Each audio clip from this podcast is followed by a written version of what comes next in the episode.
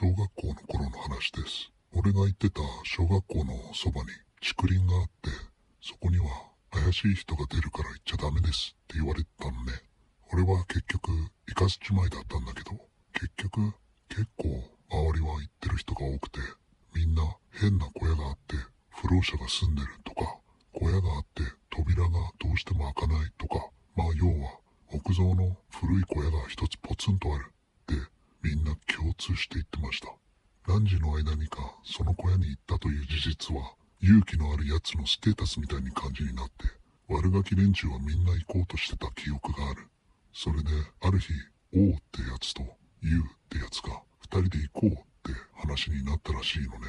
両方一応は友達だったんだけど、まあ行く奴はもうみんな行ってて今更行くのはどうかなと思ったんだけど、とにかく放課後二人して行ったらしいです。小屋に向かった二人は深い竹林の中を例の小屋探して歩きます。遠目には小さい竹林だったのに、ちょっと入ったらすごい暗かった記憶があります。あれは不思議でした。それで二人、小屋は例のごとく発見したみたい。それですぐ入ってみようって話になったんだけど、木造の扉を開けて中に入ったんだけど、先に入った優が、うわ、やべえ、って思ったらしいです。中で人が首つって死んでたんだって。それで、どうしようとか思ってたら、突然、後から入ってきた王が、すごい声で叫んだ。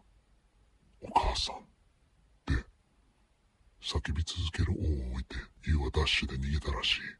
その時俺は学校のグラウンドでみんなとドッジボールか何かやってて、そこへユウがダッシュでやってきた。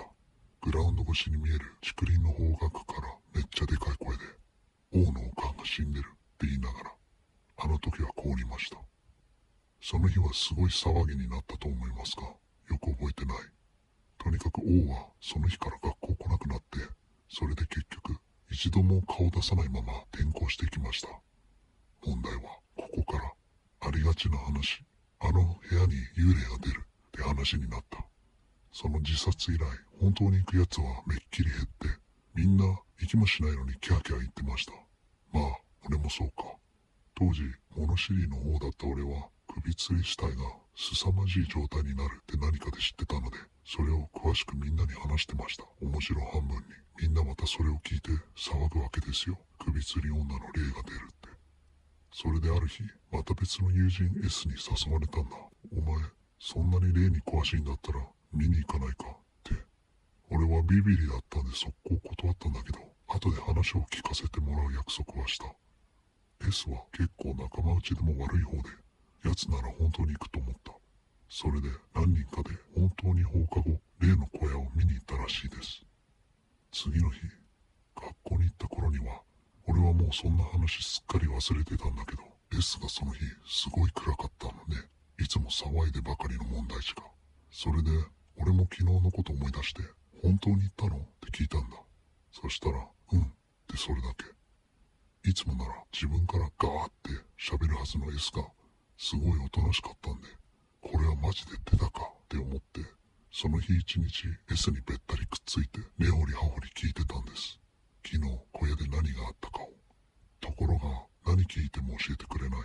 何か見たのには、うんって言うけど、何を見たのは答えてくれない。たとえはったりでも、すごい顔した女の幽霊見たとか言うじゃない。俺はもう S は本当に幽霊を見たんだって思って興奮して、どんな幽霊か、どんな感じだったのか、結局放課後の後までずっと聞いてました。そしたら、ついに S が、誰にも言うなよ。それで、あそこには絶対に行くなって言い出した。その時、俺がどんなに嬉しかったかはわかると思います。S が言ったのは、一言だけ。